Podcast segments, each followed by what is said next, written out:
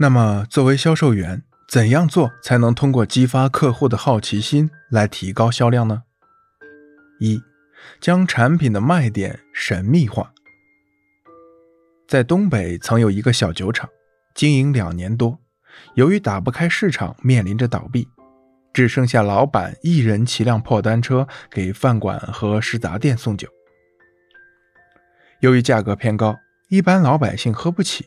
高消费人群又嫌这酒没有名气，老板准备把厂子关掉。有一天，一饭馆老板说：“能不能让我尝尝你的酒？看你那么辛苦，怎么你的酒就是卖不出去呢？”酒厂老板当时打开一瓶，给邻近的几桌都倒上。没想到这酒芳香扑鼻。这时，从包厢里出来一位客人，问：“什么酒这么香？给我们里边来两瓶。”不一会儿，整个饭馆都是这酒的香味。饭馆老板说：“你剩下的几箱我都要了，给你出个主意，每家饭馆你都送上两瓶，写上此酒喝一口香三里，不香不要钱。”就这样，饭店里的顾客都感到好奇，为什么酒能够香三里？于是都来品尝。结果，这个酒两个月就成了当地的名酒。饭馆老板的主意就是把酒的卖点醇香神秘化，让客户产生好奇心，从而引起客户品尝的欲望。这样美酒就有机会得到顾客的了解，销路自然就打开了。二，制造悬念，引起好奇心。广东一房产公司开发的楼盘就是卖不出去，有一个策划公司出主意，在报纸上打广告。一整版只打六个字：“寻找空中花园。”报纸一刊登，很多人产生了疑惑和好奇：“空中花园是什么？为什么要寻找它？”过了几天，报纸上又登了一整版，有人发现了空中花园，这更给读者留下了巨大的悬念。有不少人打电话到报社询问。空中花园是什么？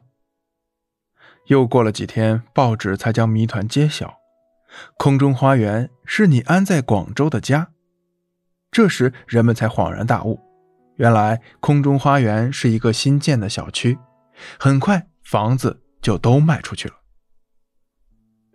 房产公司利用好奇心来做广告，让人们对小区产生了兴趣，从而取得了成功。三。只提供部分信息。普通销售员总是设法满足客户的好奇心，而销售高手则努力激发客户的好奇心。如果我们希望顾客和潜在客户想要主动了解更多的信息，那么不要一开始就把所有的信息都告诉他们，一定要有所保留。四，显露价值的冰山一角。激发客户好奇心的另一个方式，就是显露价值的冰山一角。这也是一个很有效的策略，因为在客户面前晃来晃去的价值，就是像诱饵一样，使他们想要获得更多的信息。如果客户想了解整个冰山，就会主动开口询问，邀请我们进一步讨论他们的需求和你所能提供的解决方案。九。掌握客户的从众心理，销售员经常会遇到这种客户，在销售过程中，他们会反问销售员：“有谁买了你们的产品？买的人多吗？”这就是一种从众心理。鲁迅曾说过：“第一个敢吃螃蟹的人才是真正的勇士。”但在交易当中，许多客户都不愿意为了一个勇士的称号而冒风险。对于他们来说，被螃蟹夹伤的痛苦是惨重的。他们从来都不愿意做供人实验的小白鼠，所以吃到螃蟹肉最好的方法，就是等别人都相安无事地尝过螃蟹以后再去行动。这就形成了人们的从众心理。尤其是当面临一定程度的风险时，人们都非常想知道，除了自己以外。还有谁购买过这种产品？